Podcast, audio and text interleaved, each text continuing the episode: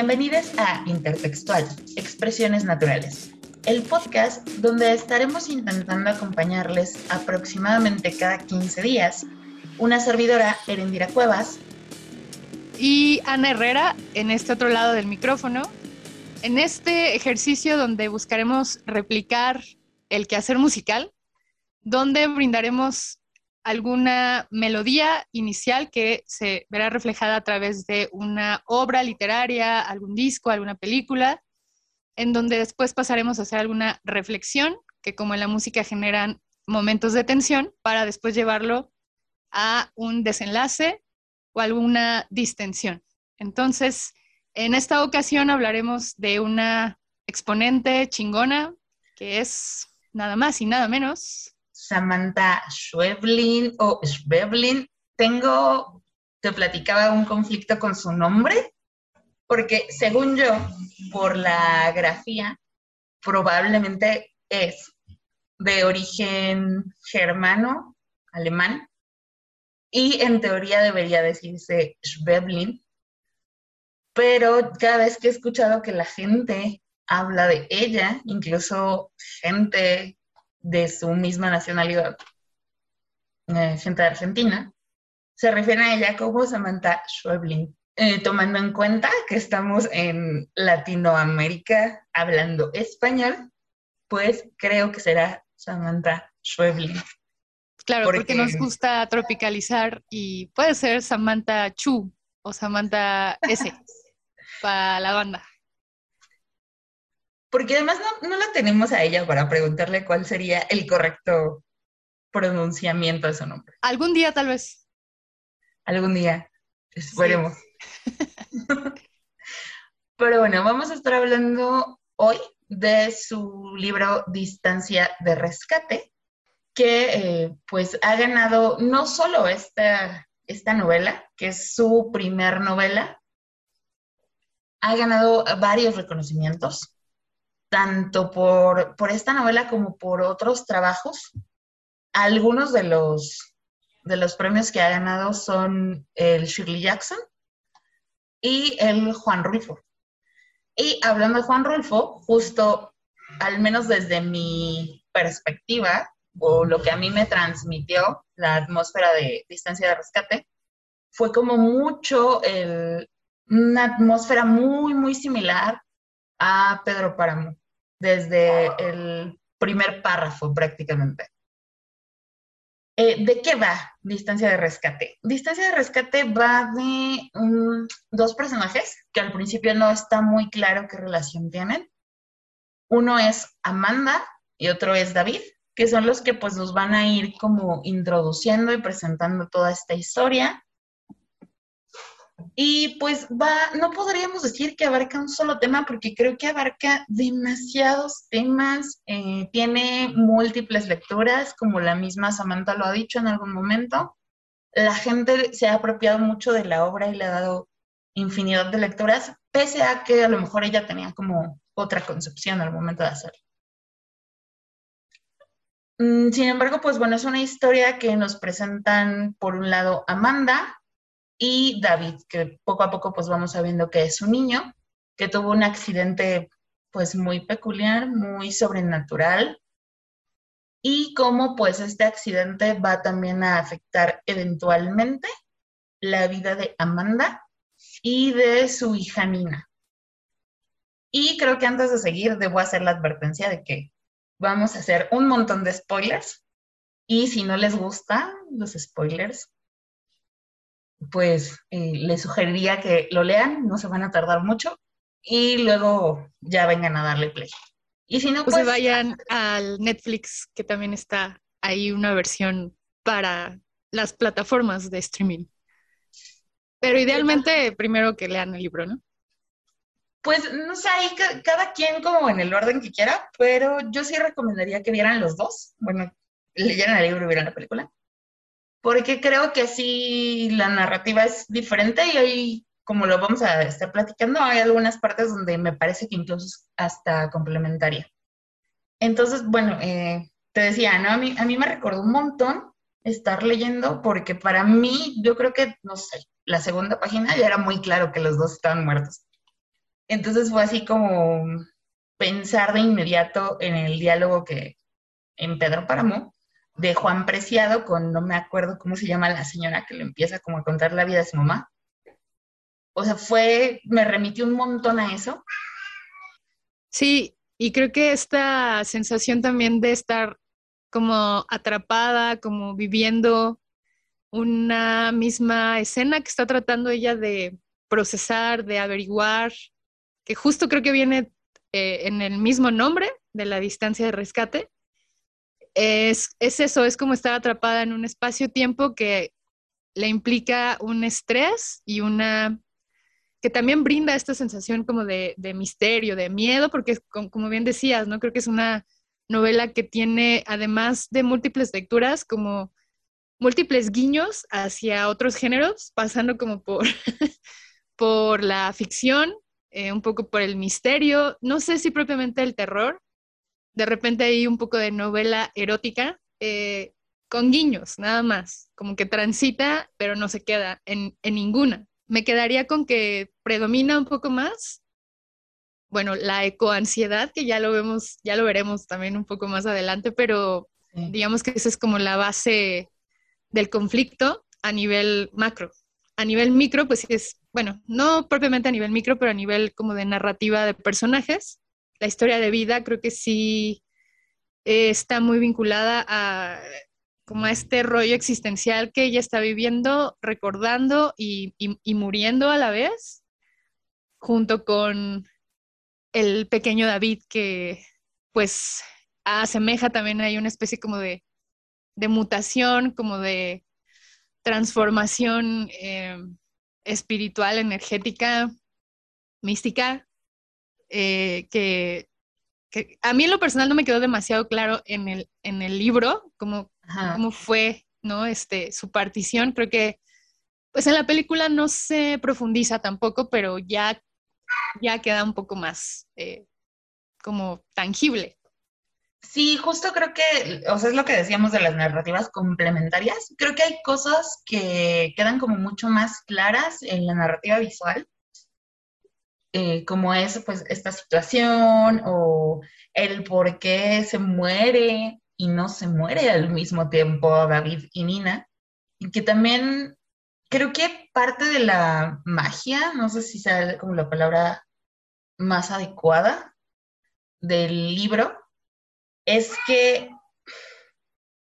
al menos para mí fue como muy, no sé, vertiginoso, creo, sería la palabra.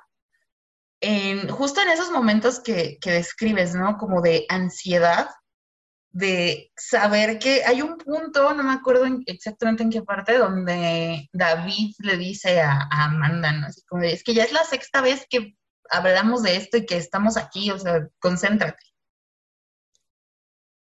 Sí. Creo, que esa ansiedad que sintió o que sentía Amanda en ese momento es súper palpable. Sí, la transmite.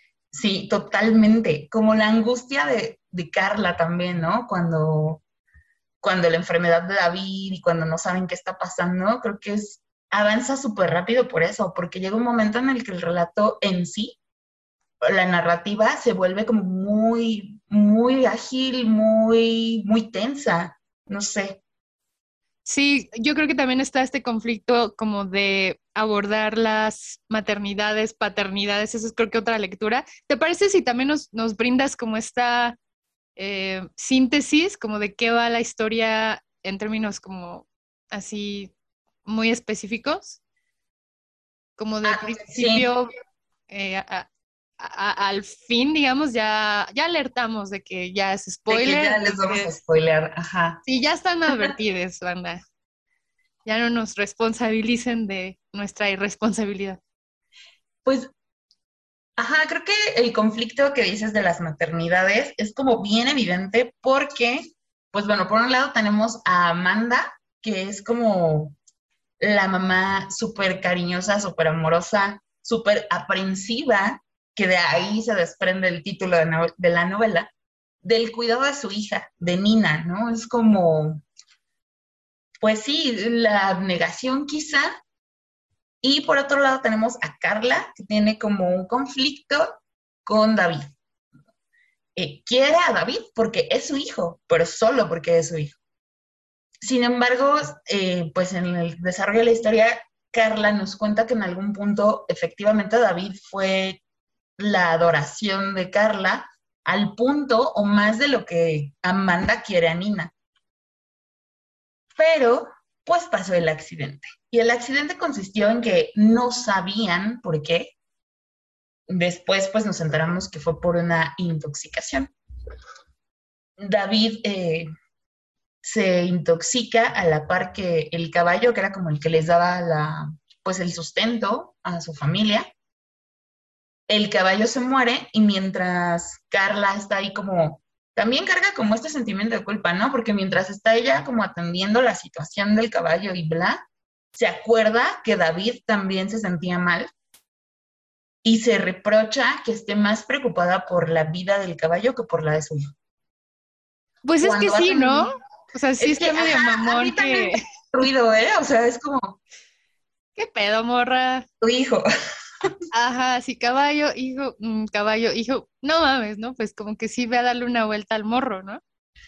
Sí, y a mí también me hizo un poquito de ruido porque fue como de, güey, el niño. Es que era una señora como, como, como de la hacienda, como la dueña de la hacienda, ¿no? Entonces yo pienso que también topaba más al caballo como propiedad. Como, es que justo, era, era como su, su, sustento y aparte creo que ni era de ellos, güey, se los prestaban o se los rentaban, algo así. Tenían como un acuerdo con el propietario real y les daban como un porcentaje. Ya, de sus ganancias. De, lo que ganaban. Pero les ayudaba, digamos, ¿no? O sea, el caballo era como bueno, no sé qué función ocupaba propiamente, güey, pero me imagino pues era, era donde más dinero sacaban. Y creo que sí lo comentan, ¿no? Si se moría, su marido iba a caer en una deuda enorme porque era un. El caballo es un cemental. Entonces era un caballo que valía mucho dinero. Ok. Entonces sí, quizá, quizá el interés económico ahí era, era importante, pero no sé, también es importante el niño, digo. Sí, güey, pero ya entra otro tema que es como la ganadería y la expansión de la misma, o sea, ganado como desde el origen de cómo se va reproduciendo, ¿no? Y de cómo, yo pensé que a lo mejor lo ocupaban también como para cargar cosas y tal, pero no recuerdo ya si eso pasó. Pero bueno, este... No recuerdo que lo mencionen, pero fundamentalmente pues era era, era un caballo cemental, ¿no? Entonces ganaban mucho. Sí, sí, sí. Cuando ya por fin reacciona que tiene que ir a atender al niño, el niño está muy mal, ¿no? Y ya evidentemente no va a alcanzar al hospital porque además pues viven en el campo, literal el campo, en medio de la nada. Acude con esta señora curandera que le ofrece una solución pues muy tenebrosa en realidad, que era como salvarle la vida a David pero a costa de que ya no iba a ser David, porque creo que explica que la mitad de la, le puede quitar la mitad de la intoxicación, pero con esa mitad de la intoxicación también se va la mitad de David, a dónde nadie sabe. Eh, a partir de ahí, eh, Carla cuenta que la actitud de David cambió y David era súper diferente. Y de ahí viene, empieza a nacer el rechazo, ¿no? Y pues después van pasando cosas que yo insisto que son por ese subtexto que no estaba ahí, pero en, el, en la película sí está. van pasando ahí cosas extrañas que llevan a que Amanda y Nina también se intoxiquen y al final pues eh, desencadena en que Carla, casi unilateralmente, toma la misma solución que tomó para David, para Nina y Amanda pues muere. O eso parece. O sea, se intoxicaron de amor. yo, creo que era lo que quería Amanda. Carla, no sé. Sí, yo también creo que tenía un poco más de expectativa. Eh, Amanda, creo que sí hay un lapso en donde me empezaba yo a distraer de, decir, mm, esto suena raro, ¿acaso hay esa intención? Creo que sí, sí la hay, o sea, creo que este último acto que tiene Amanda de ir a verla una vez más antes de irse, porque ya todo estaba como turnándose muy extraño. El esposo nunca aparecía de, de Amanda, el de Carla sí llegó a tener ahí como que, sí, voy por, voy a ver al caballo, ¿no? Este, sí, creo que tiene esa como guiño con algo mejor algún otro interés. No, no sé, nunca nos revelan bien qué, pero sí que pudo haber ella cometido una imprudencia por, por la intoxicación de la muerte. Sí, yo, yo, creo que los dos esposos son figuras súper ausentes. Sí. O sea, tanto en el relato como en las vidas de ellos. Porque... Menos al final, pues, ¿no? O sea, al final... al final ahí tienen como un momento de hombre. un poco incómodo. Plática de hombres, ¿no? Así de... Ajá. Es que quiero saber qué palabras. Pasó. Ah, pues es que yo no sé. Ah, bueno, ya vete. Yo tampoco. Ajá. ah, ah, ok. Se ven fijamente un rato a los ojos y ya se hablan así como, ah, ok, sí, no sé, yo tampoco, vete de aquí. Bueno, me voy. Ajá, sí, y ya. Creo, creo que sí son como bien ausentes porque, o sea, nunca ninguna de las dos mencionan que tengan importancia en sus vidas. O sea, tienen importancia, pues sí, como maridos, proveedores, demás, pero creo que el, para las dos, una para en sentido negativo y otra en sentido positivo, solo la, eh, su vínculo más importante son sus hijos. Y sí, o sea, justo, sí, yo sí creo que todo fue por, por esa maldita necesidad casi romántica de Amanda. Porque, digo, no sé si los, los que ya leyeron esto eh, pueden entender por qué, por qué lo decimos, pero eh, hay un momento como muy al inicio donde Amanda cuenta el día que conoció a Carla. Y de verdad que cuando yo lo leí, yo dije, no, esto no es una mujer heterosexual describiendo a otra mujer. No, era una morra explorando la bisexualidad in situ, en cuerpo, mente, sentidos, todo, güey. Yo dije, aquí hay algo raro, aquí hay una atracción que no nos están contando, pero eh, como justo no es como dices, ¿no? No es que sea el tema principal o que se le dé súper enfoque al tema, pues al final también a ti te termina valiendo, si sí o si no. Hasta que lees a Amanda diciendo, es que ya me iba del pueblo porque me dio un montón de ansiedad la, la actitud de Carla con su hijo y ya también me dio miedo y ya me voy. Voy a llevar a mi hija, pero no puedo. Tengo que ver a Carla por última vez y es como de, a ver. Ajá. Ni, ni la conocías, la acabas de conocer. Sí, ¿en qué momento se está haciendo Blind Manor esto? No tenía el registro, pero a ver, a ver de qué va. No, o sea, tampoco es que sepamos. En realidad lo que pasa es que según este diálogo, ¿no? Que está teniendo también con, con, con David, un poco parte de esas escenas donde ella está, él está diciendo, no, es que es la quinta, sexta vez que lo, que lo volvemos a revivir, güey. Ya recuérdalo bien, ¿no? O sea, todo empezó ahí, cuando la, la, va, la encuentra, se van al campo, se acuestan y ahí le entra otra vez esta distancia de rescate porque se sienta también Nina y ya está como con los síntomas que tenía David en un principio, ¿no?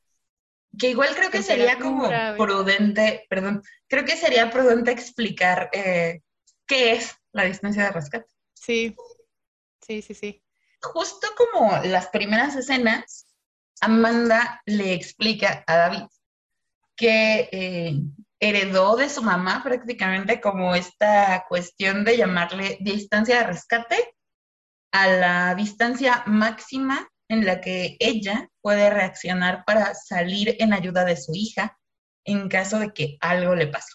En ese momento están como pues en una alberca en la alberca de la casa que aparentemente está rentando Amanda para sus vacaciones.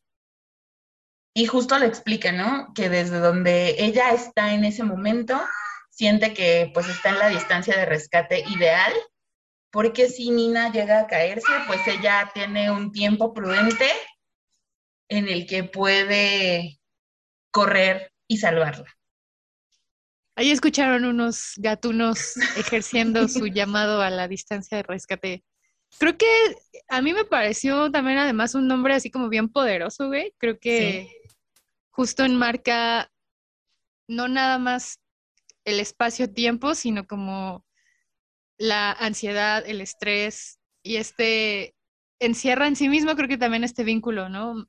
Como que desarrolla una madre hacia sus retoños y sus crías, em, que puede llegar a ser así algo como bien fuerte, ¿no? O sea, digo, es un vínculo que no nos tocará a lo mejor experimentar a menos que tengamos perrijos, tú ya tienes tus gatijos y ahora se manifiestan, güey. Pero me parece que justo es eh, ese, ese, esos momentos, porque son como varios, pero en la parte final ahí ya es como la cumbre y es donde lo podemos pues sentir, vivir y acompañar también ya en el mismo desenlace, ¿no? Que tienen, pues, pues ya vamos a spoilerear bien, ¿no? Que tiene pues el deceso y la muerte de, de Amanda y la posible pues partición de, de Nina. en David. Chan, chan, chan. Yo, yo, creo que sí. O sea, yo en el libro, como, como, decías hace rato, a mí no me, no me quedó así como sin lugar a dudas. Fue como, ay, creo que, creo que se quedó en David. Pero ya cuando, cuando vi la película, a ah, que por cierto, eh, creo que es importante decir que Amanda, Samantha Schweblin, también participó en el guion de la película. Entonces, pues de alguna manera, lo que está en la película también es como una extrapolación de la visión de Schweblin. Entonces, eso me parece también como muy interesante. Y justo, pues, eh, esta parte de la posible migración de Nina queda muy, muy, muy claro al final de la película, cuando después de este diálogo que decíamos, súper prolijo de los hombres, eh, ya se va el papá de Nina y arriba de su carro ve a David, o quien creemos que es David, en la misma actitud que Nina tomaba cada vez que se subía al carro. Se sienta igual, agarra los juguetes de Nina, se le o sea, lo mira como lo miraba Nina y termina como una reacción casi de, espanto bajándolo del carro.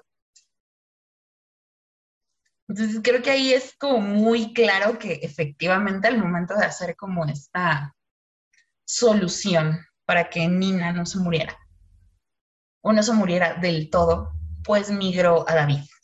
Y David pues está ahí en un limbo raro, en el más allá, o no sé dónde, con Amanda. Y justo creo que otra de las partes que está ahí como muy clarificada en la película es justo esta atracción sáfica entre Amanda y Carla. En la película es bien evidente que, la hay, por parte de, Amanda al menos, porque Carla ni en el libro ni en la película le corresponde en lo más mínimo. Sí, sí creo que tiene momentos como de tensión sexual que dices, ay, güey, ¿no? Eh, a ver, vamos a ver en qué acaba. no pasa nada. En realidad creo que de repente sentí como que había algunos distractores como de un eje narrativo. Em, hubiera sido chido ver si pasaba algo, pero bueno, no ocurrió nada entre eh, las morras. Creo que también eh, un tema que se volvió justo el motivo de las intoxicaciones, que es también como ya la parte siguiente de, este planteamiento del podcast, pues es justo hablar de em, los transgénicos, los eh, pesticidas, herbicidas, y cómo es que los niños, me parece, bueno, Amanda y este, Nina y David, son también como metáforas de las fusiones que ocurren también en las semillas, ¿no? De, las semillas transgénicas, que justo eh, encontrábamos en otras pláticas que hemos tenido, cómo es que eh, se supone que la base de la narrativa ocurre, o las intoxicaciones, digamos, ocurren en campos de soya, que en el sur del continente, pues son muy, eh, o sea, son parte de la realidad, güey, ¿no? O sea, no es propiamente una ficción, es lo que ocurre en los campos de Sudamérica. Los monocultivos de soya, pues están presentes casi en todo el territorio. Argentina, Uruguay, Brasil tienen como, eh, pues, esta responsabilidad de cultivarlos y los llevan a, China. Aquí casi no lo consumimos, pero sí que llegan a representar mercados fuertes para la exportación y para la economía, ¿no? Pero todo esto obviamente tiene un costo, un costo social, un costo que implica daños en la salud y pues el tema de los transgénicos sí es eh, bastante sensible. Acá mismo hemos visto que eh, se ha incrementado también su, uso y obviamente eso implica una invasión, no nada más en la pérdida de la biodiversidad natural y orgánica, sino un deterioro en, los suelos que no están propiamente diseñados, ¿no? Como naturalmente para tener primero monocultivos y después que sean regados con, obviamente lo hacen como para que haya una producción pues extra y que pueda tener una pues distribución un poco más idónea para lo que implica, pero eso, a un costo, un costo que impacta en, la salud y que en la película también vemos un momento, bueno, en el libro y en la película, creo que en la película me quedó muchísimo más claro eh, cuando se les aparecen los niños eh, a, a este, Amanda y Nina en un punto en la carretera cuando quieren huir y ven como un grupo de niños con bastantes deformaciones. Creo que esos es de los momentos que dan más miedo. Sí, total. En, cuestión de, terror, güey. O sea, del terror como, no prototípico de las películas chafas, sino como donde dices, ay, güey, ¿no? O sea, estoy ante una expresión de la realidad misma que me está dando terror, ¿no? Entonces, em, justo acabamos de pasar el 3 de diciembre conmemoramos un día pues relevante que tiene que ver también con como con la obra.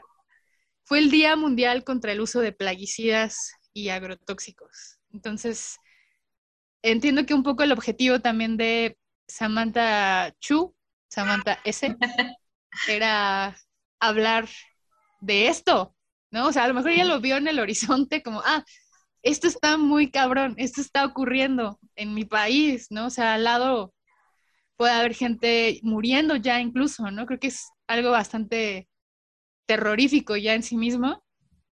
Y bueno, creo que creó todo un, argumento, una narrativa para que creo que ese es el telón de fondo, ¿no? Hablar como de, de estos peligros también de la, de la agroindustria. justo lo que, lo que comentaba, bueno, en la edición de Almadía hay una entrevista chiquita al final, donde justo Schwebling comenta eso, ¿no? Que pues ha derivado distancia de rescate en múltiples interpretaciones, que incluso ella ha llegado a sentir que pues ya ni siquiera le pertenece a ella esa obra, ¿no? Sino que ya es más pues de la gente que la ha leído, la ha interpretado o la ha reinterpretado. Pero justo comenta eso, que una de sus principales inquietudes era, pues sí, poner ahí en, sobre la mesa el tema del abuso del, del uso de químicos en los campos, porque le parecía pues una situación muy alarmante. Y creo que toda la, la novela te te presenta esa tensión. O sea, justo en esta escena que dices de los niños, cuando quizá en el momento, pues te da miedo por el, por el vértigo de la narrativa, por la situación en la que están y demás, pero yo creo que ya cuando te detienes como a analizar por qué se murieron y analizas que creo que Amanda incluso le dice en algún momento que todos los niños de ahí tienen problemas. Y te detienes como en esto y te acuerdas de, la escena de la niña de la tienda que tiene, yo creo que tenía hidrocefalia. Y piensas en un montón de niños rodeándolos, todos con deformidades y problemas aparentemente cognitivos. Y te explican que fue por esto, es como bien alarmante. Y yo creo que a mí después me dio más ansiedad y me dio más miedo porque no es algo que esté nada más ahí en el libro o en una película, sino es algo que pasa, y es algo que pasa bien cerquita de aquí y pues sí da miedo. Sí, creo que esta pues combinación malévola, esta es como una triada musical, es como, hay acordes que en la música, por ejemplo, son malditos, ¿no? o sea, que suenan disonantes. Yo creo que este sería algo así, porque es la agroindustria, las semillas transgénicas y los herbicidas, el glifosato. Entonces, esa combinación de factores me parece que es letal y creo que es la base de esta, como el origen del conflicto, ¿no? El cual derivó en que, pues primero se enfermara, bueno, el caballo, luego David, después hiciera esta mm, alquimia, la curandera, y les dijera, bueno, va a vivir, pero quién sabe la mitad a dónde se va a ir. Eso es un poco lo que han hecho las semillas eh, modificadas genéticamente, ¿no? O sea, subsisten, pero pues ya no son las semillas originales, ¿no? O sea, es, es una cosa que si la sobrepensamos mucho puede llegar a ser como, ¿qué estoy comiendo? ¿No? O sea, ¿qué me estoy con qué me estoy alimentando, que ya, o sea, yo creo que ya estamos más allá del bien y el mal. Yo creo que ya todos podríamos ser mutantes ahí sin quizá habernos dado cuenta y bueno, ahora parte de lo que estamos viviendo, ¿no? En este contexto mundial puede ser también una derivación de ello. Entonces me parece que justo en México, desafortunadamente, también hay estos escenarios que aquí les llaman infiernos ambientales. El caso que, por el cual yo ubiqué este concepto fue, tuvimos ahí en la fundación algún encuentro con el colectivo Un Salto de Vida, que ellos están en la comunidad de eh, Juanacatlán y El Salto, en Jalisco, a orillas del río Santiago, que es uno de los pues corredores industriales a donde van los desechos de un corredor muy grande en, Jalisco que ha justo intoxicado ya no nada más el agua, sino a las personas y a las comunidades que viven cerca de este espacio o de estos espacios, porque son, creo que eran más de 15 localidades que, impactaban el, eh, pues los desechos tóxicos ¿no? del río eh, Santiago. Y aquí tenemos en siete estados hay estos infiernos ambientales, ¿no? Entonces, eh, Jalisco, Guanajuato, Hidalgo, el Estado de México, Tlaxcala, Puebla y Veracruz, aguas. Hay que ir también ahí como, pues, con, cuidado, viendo también qué iniciativas están haciendo, porque es un daño que si bien no se puede revertir como del, de ayer para hoy, o sea, no, son cosas que rápido sanan, güey. Pero sí están haciendo iniciativas, hay como, a pesar de todo, hay eh, ánimo y hay como convicción para poder revertir, pero bueno, la verdad es que las empresas también y el gobierno también tienen que hacer su parte porque, pues si no, estos infiernos ambientales ahorita están en estos siete estados, pero espérate dos años más, ¿no? O bueno, ya ni tan lejos, todo, todo el planeta fue un estado complicado en, en estos dos años, ¿no? Entonces, por ahí hay un documental que se llama Resurrección, que habla sobre este río. Y como antes era, yo creo que pudo haber considerado, haber sido considerado como una de las maravillas de, México, porque era una cascada como muy, tiene una cascada como muy imponente y eh, estéticamente pues tiene un valor poético muy fuerte, ¿no? Y, eso se quedó en, en, las comunidades y por eso están impulsando, ¿no? Como estas acciones. Es de Eugenio Polgovsky, eh, fallecido ya, también aquí eh, mexicano, a pesar del el apellido, pero eh, por ahí si tienen chance de verlo, está, está buena esa recomendación. Yo creo que es justo como lo que decías, ¿no? Bien importante concientizar a la gente, hacer conciencia desde nosotros toda la situación, porque, o sea, sí, leerlo, verlo, pues sí te impacta, pero yo creo que cuando dimensionas lo que comentas, que es aquí en Tlaxcala, o sea, Tlaxcala está dos horas de la Ciudad de México, o, o Puebla también, dos, tres horas. Cuando dimensionas que estás cerquita de esas situaciones, yo creo que eh, ahí encuentras justo lo que, lo que te decía hace rato, ¿no? El verdadero miedo, el verdadero terror, es darte cuenta de eso, de que esas situaciones pasan y pasan por cosas que venimos haciendo mal como especie desde hace un montón y que como sociedad seguimos sin prestarles atención.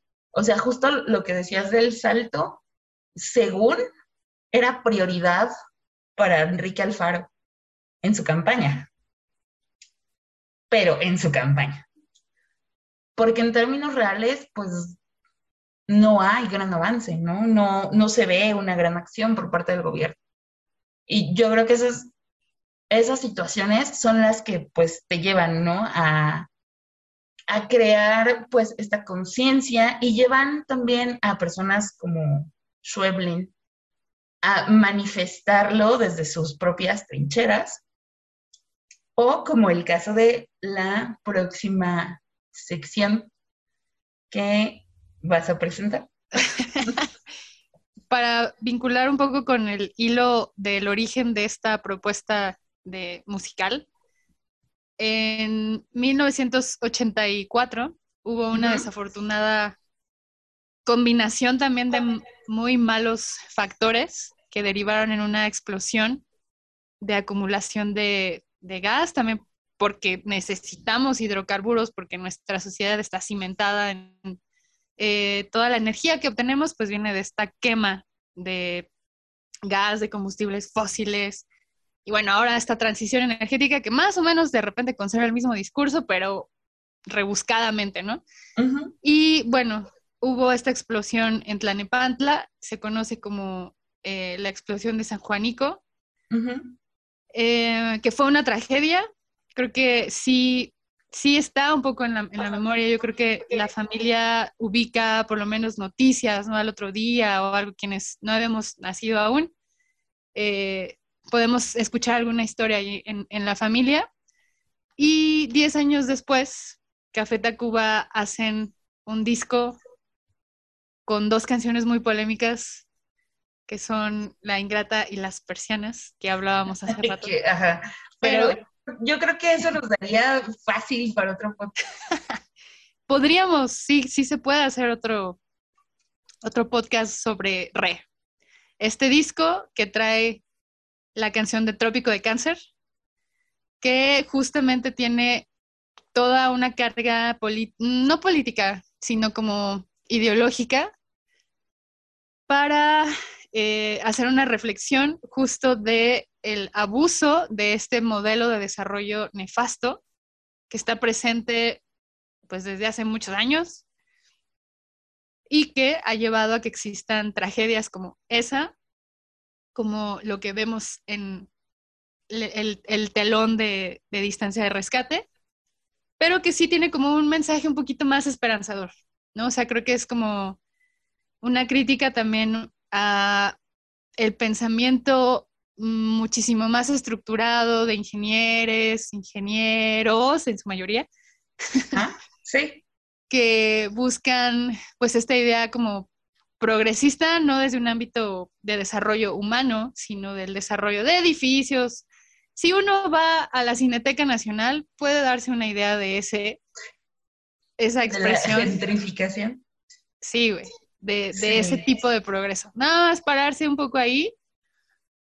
La experiencia es inmersiva, no tienes que pagar nada y vas a topar de qué va, ¿no? Entonces, bueno, en esta rola justo es como un vato que pues dice, yo me voy a bajar, ¿no? De este trip, porque la neta pues está muy jodido, ¿no? Entonces como que hay que escuchar también a la banda ecologista, indigenista, humanista y ver qué se puede hacer, ¿no? Que se puede construir porque como que todo, toda construcción implica una destrucción. Entonces, mm, como recomendación, esa es una rola muy interesante que también abordábamos un poco en las pláticas previas el origen de... Que es como un poco lo que decías, ¿no? Ahorita de toda, toda ¿cómo dijiste? Toda construcción implica una destrucción.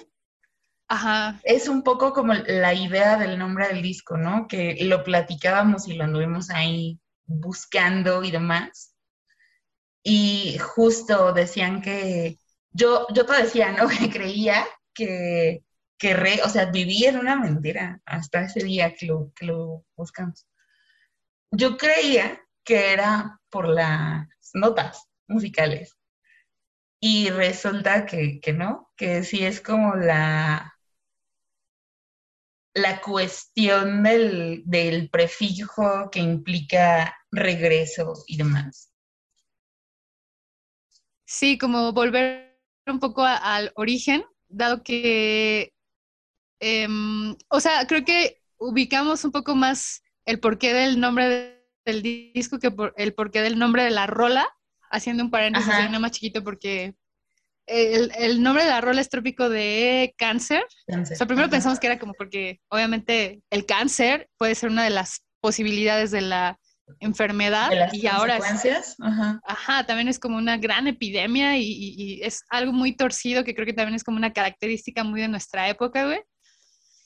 Bueno, no tanto a lo mejor, pero también hace referencia a estos paralelos como de la Tierra que este trópico de cáncer cada vez se desplaza un poco más hacia el sur, entonces probablemente también haga como similitud a, pues este, em, sí, como este rasgo identitario en América Latina, donde tenemos como pues demasiada invasión desde hace muchos años y compartimos, ¿no? Como un ADN que viene de este modelo de desarrollo, un poco más de la conquista, de, de por qué es que han ocurrido como ciertas etapas de la historia que caracterizan a, América Latina en un sentido pues no tan chido, pero que a la vez le brinda una identidad pues donde hay muchas resistencias, donde hay muchos movimientos, donde hay un montón de transformaciones, ¿no? Que se palpan ahora en, con los procesos de Chile, en Brasil, que también van a tener.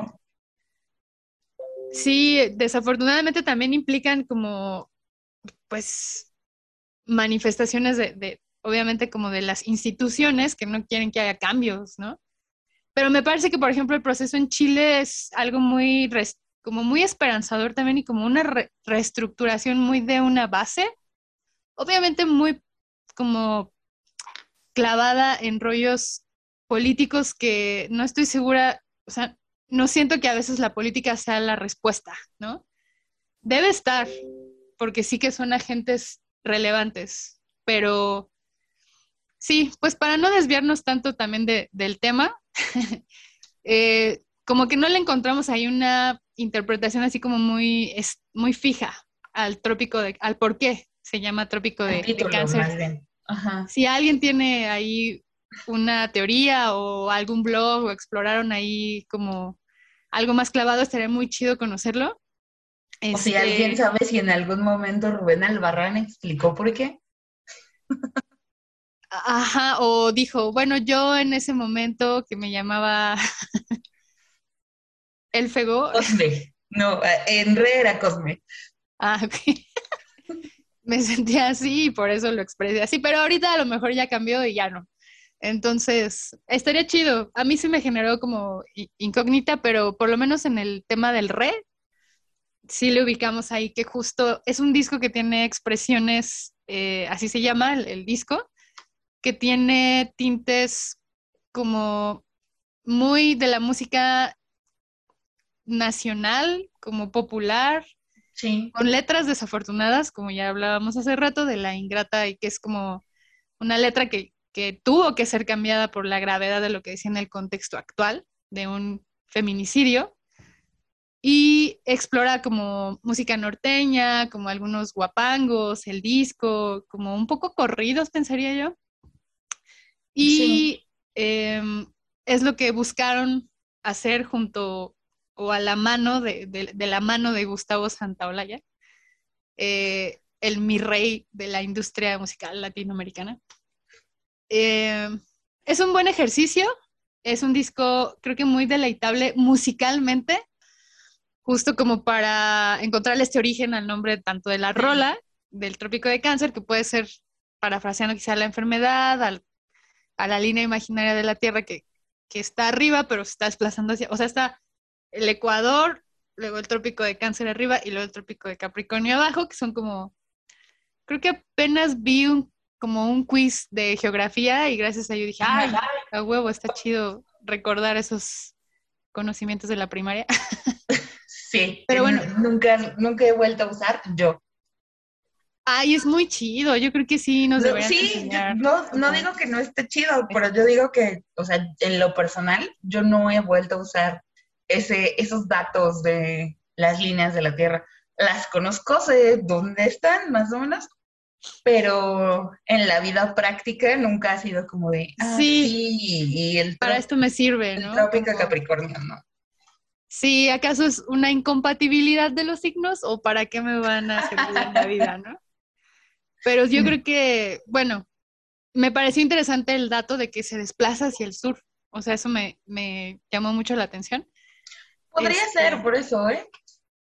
Chance, sí, bueno, no, no, no ubicamos bien. Y bueno, como ya nada más para darle el último remate a este, eh, pues, a la nueva variación del re que encontramos justo, platicábamos que cuando decimos re en nuestra habla, a veces lo usamos como para hacer una, eh, un superlativo de algo. O sea, en nuestra habla decimos es retarde, es está rechido, eh, como para extender la, la, palabra misma y darle un significado como extra, de extra, ¿no? De más. Y yo, yo lo he escuchado mucho justo en, pues en nosotros, en los mexicanos y en los argentinos. No sé si en otros, justo, o sea, volviendo, volviendo al nexo con Argentina y Samantha Schweblin, eh, no sé si, me imagino que en Paraguay también porque comparten mucho, mucha cultura con Argentina. Bueno, regresando también al porqué del re, encontramos que justo hay un mame que pensábamos también como darle este nombre a nuestras siguientes secciones. Pensamos en hablar de ecoansiedades, sí, ya hablamos de ello, en hablar de el meme y el mame. Y hay un mame que eh, cinematográficamente la está rompiendo y no, no estamos hablando de Spider-Man No Way Home, sino de Matrix. El re, el re fue el vínculo que nos llevó, el conector, porque las de las tres películas que tenemos, bueno, ya son cuatro. Las secuelas, ajá. Ajá, las últimas tres con esta que va a salir ya, ya está a la vuelta de la esquina. Pues todas tienen de antecedente el re. El eh, Revolutions, el... ¿Cuál era el otro? Reload. Ah, sí. Sí, después de Matrix normal, de Matrix, fue Reloaded, luego ya Revolutions y ahora Resurrection. Resurrection. Entonces, bueno, nada más encontramos con que, bueno, en lo particular me gusta mucho. Quería hablar de Matrix. Eh, sí, porque la verdad es que no hubo mucho mame. O sea, el mame alrededor de Matrix mm. fueron cuatro tweets y uno fue mío y el otro de Erendira Ibarra. Entonces, no hubo así tanto mame.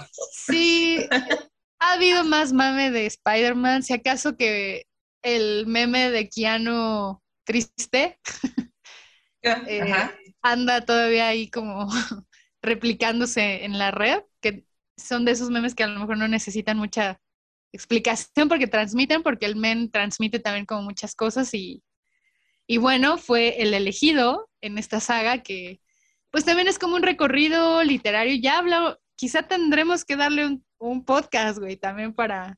¿A Matrix? Ajá. Podría ser, porque también hay mucho que explorar ahí con pues, lo que hicieron las hermanas Wachowski en su momento. Ahora, pues, habrá que ver lo que hizo Lana ya sola en esta. Sí, sí, de acuerdo. por ahí hay, hay una polémica, no me acuerdo el nombre de la novela gráfica, que lleva desde que salió prácticamente Matrix, acusándolas de haberse plagiado una novela gráfica de ciencia ficción, donde la gente que los acusa de eso jura que es la misma trama y prácticamente los mismos personajes. Entonces, no sé hasta qué punto habrá sido solamente inspiración, probablemente, puede ser, o si en verdad pudiéramos hablar de un plagio, porque la verdad es que, pues, si ni siquiera me acuerdo cómo se llama, menos la he leído.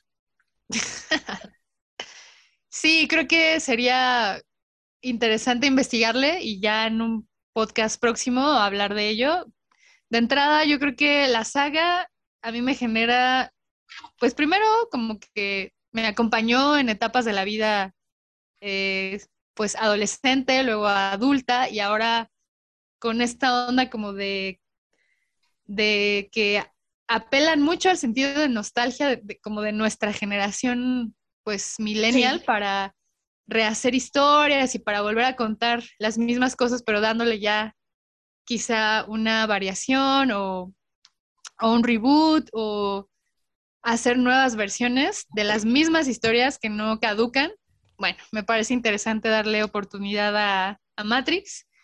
Creo que este conflicto existencial entre saber qué es la realidad, qué no, si estamos en una simulación, me parece que es pues un aliciente a irnos por la vida como pues evaluando, criticando, o sea, criticando desde una perspectiva analítica, no nada más así como como por despechar todo o como por rechazar, sino como vamos a echarle pues reflexión y vamos también como a, sentirlo. Me parece que Matrix también aborda mucho el tema del como del sentipensar, de ese concepto de, Galeano, de creo que cuando me, me, queda mucho esta reflexión de cuando comen carne que, que le sabe apoyo y que se preguntan, ¿cómo es que como que toda la carne nos, nos sabe apoyo y luego cuando comemos carne de conejo o algo así decimos, no, sabe apoyo, ¿no?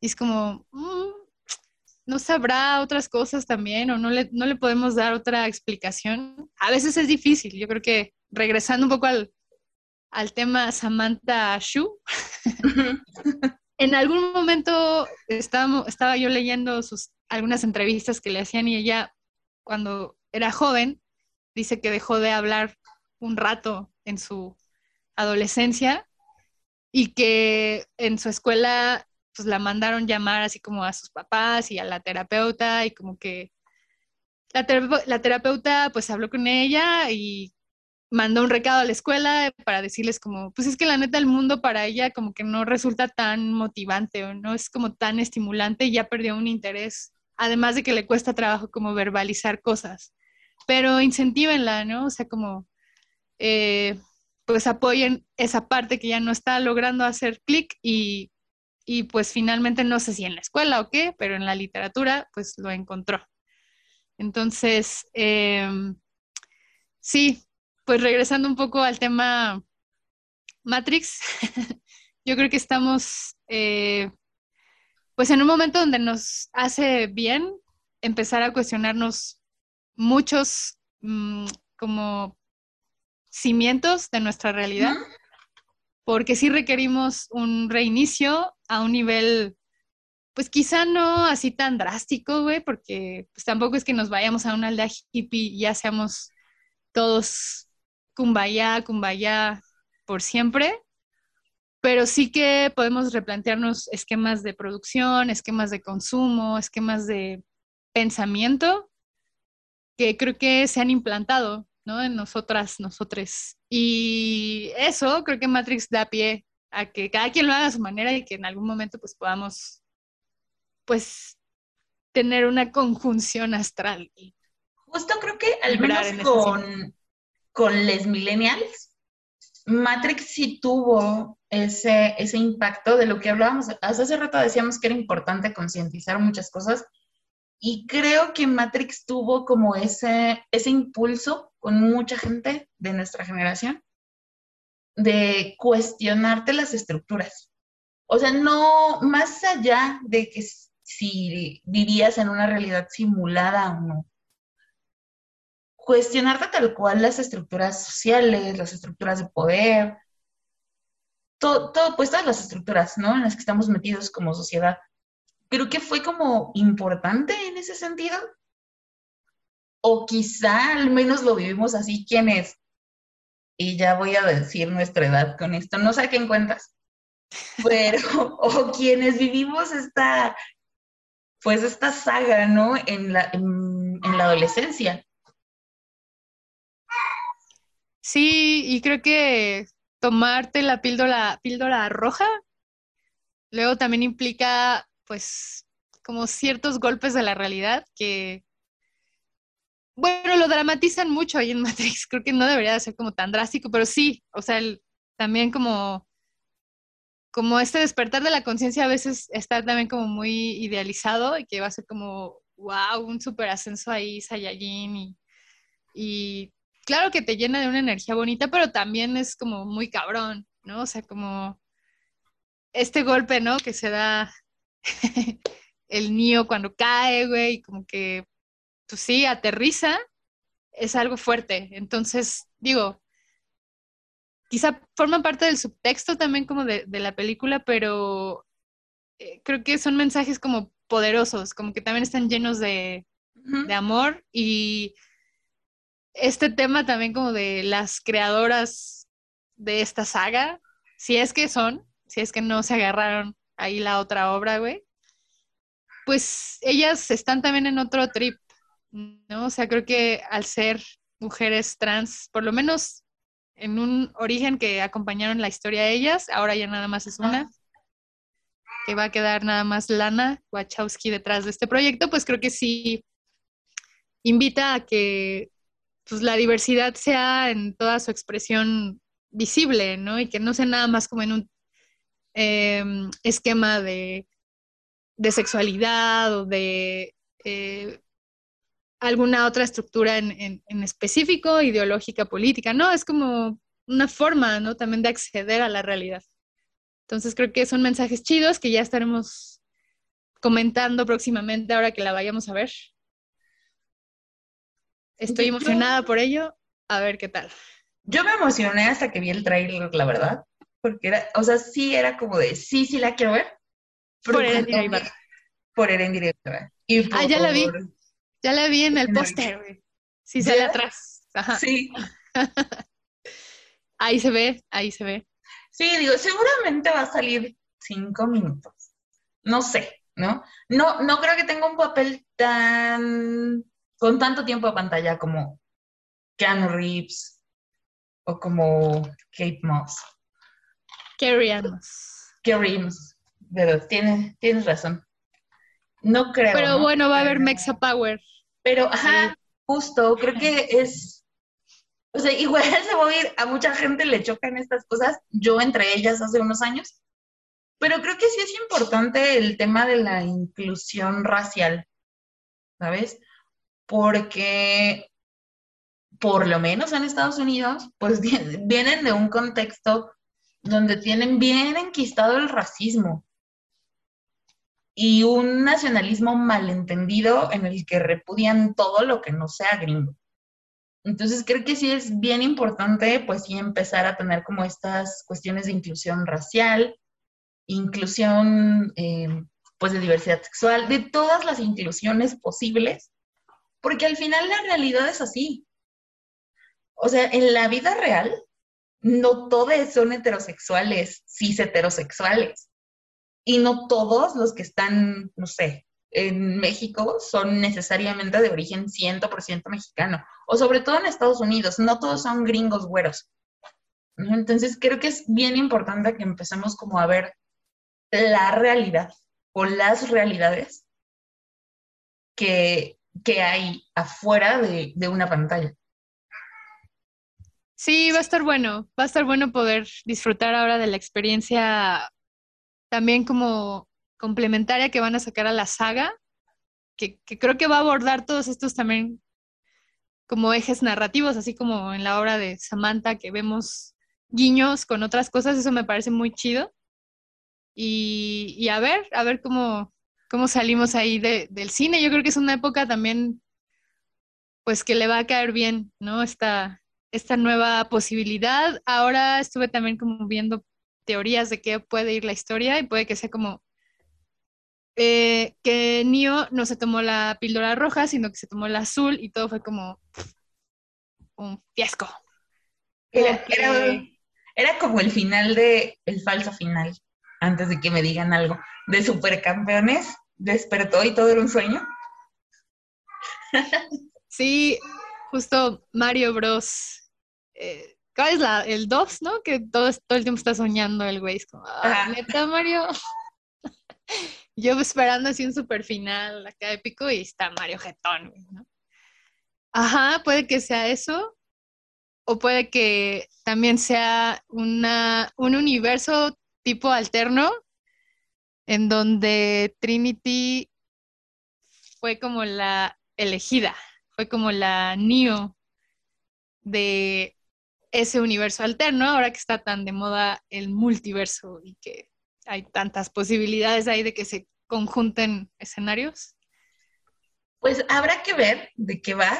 Me, me parece como bien interesante cualquiera de las dos posibilidades. Sin embargo, sí sería como muy, pues no sé, interesante ver de qué, de qué, de qué va todo esto ahora que, que se estrene.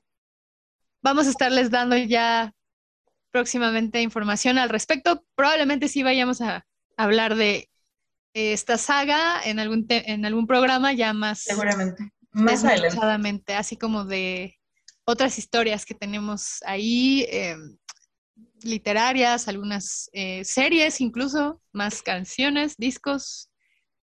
Y bueno, estén pendientes también de lo que viene porque se viene chido. Y pues, eh, bueno, igual me gustaría como abrir un poquito la, ventana por si ustedes quieren sugerirnos algo, si quieren saber nuestra opinión de algo, muy relevante opinión, por supuesto, eh, pues nos pueden encontrar, no sé si quieras dar tus redes o alguna red. Sí, me encuentran como, bueno, no tengo una red muy personal, em, pero estoy publicando en Ecohistorias, es un portal de noticias ambientales. Tengo una cuenta también en Twitter y Facebook. Y también pueden seguir la página de Eje Tlalpan, haciendo otro comercial ahí. Esa está únicamente en Facebook y es justo una descripción del patrimonio biocultural de esta bonita delegación de la Ciudad de México ubicada al sur. Y pues bueno, en mi caso eh, sí tengo, por el momento digamos que solo Twitter, porque las otras redes, Facebook no lo ocupo mucho, Instagram la verdad es que es, es todo, todo menos algo organizado. Mi, usuario en Twitter es arroba r-cuevas. Em, entren bajo su propio riesgo, desde ahora advierto, aunque no me arrepiento de nada de lo que he tuiteado. Y pues bueno, igual si quieren de repente ahí leer algunas de las cosas que de repente escribo y mis divagaciones y mi amor desmedido por la oreja de Van Gogh y sus referencias literarias, pueden hacerlo en la revista Catabasis. Nos encuentran en todas las redes como Catabasis Revista. Y pues nada más de mi parte, pues dar las gracias a las dos personas o una persona que ha llegado hasta este momento del podcast. Y pues nada, me dará mucho gusto pues seguir compartiendo con ustedes en los siguientes episodios. Igualmente, muchas gracias a quienes estuvieron del otro lado. Estamos atentas a comentarios, propuestas y gracias por estar ahí. Seguimos también de este otro lado. Nos vemos, nos escuchamos. A la próxima. 唔明。